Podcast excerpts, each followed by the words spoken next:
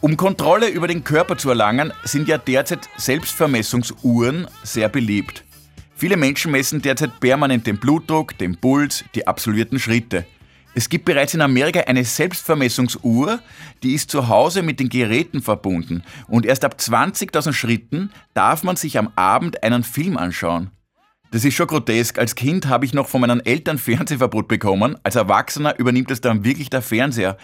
Es gibt sogar jetzt den Trend zum regelmäßigen Vorsorge-MRT. Das heißt, man legt sich als gesunder Mensch in die Röhre in der Hoffnung, dass der Radiologe irgendetwas findet.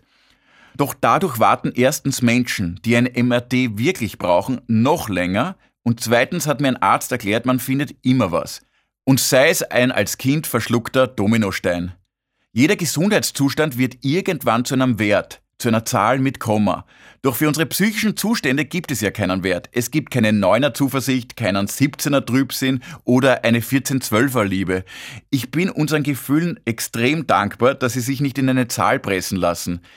Die messbare Welt ist eben nicht die Welt, sondern nur der Teil der Welt, der messbar ist. Vielleicht ist das auch der Grund, warum wir in Österreich knapp zwei Millionen Haustiere haben. Haustieren sind unsere ganzen Selbstvermessungswerte völlig egal. Sie akzeptieren uns kritiklos, so wie wir sind. Meine Katze bewertet nicht meinen Körperfettanteil oder ob die Anzahl meiner Thrombozyten zu niedrig ist. Und sie verzeiht mir sogar, wenn ich an einem Tag nur 19.999 Schritte absolviert habe. So eine Einstellung wünsche ich mir in Zukunft auch von meiner Uhr.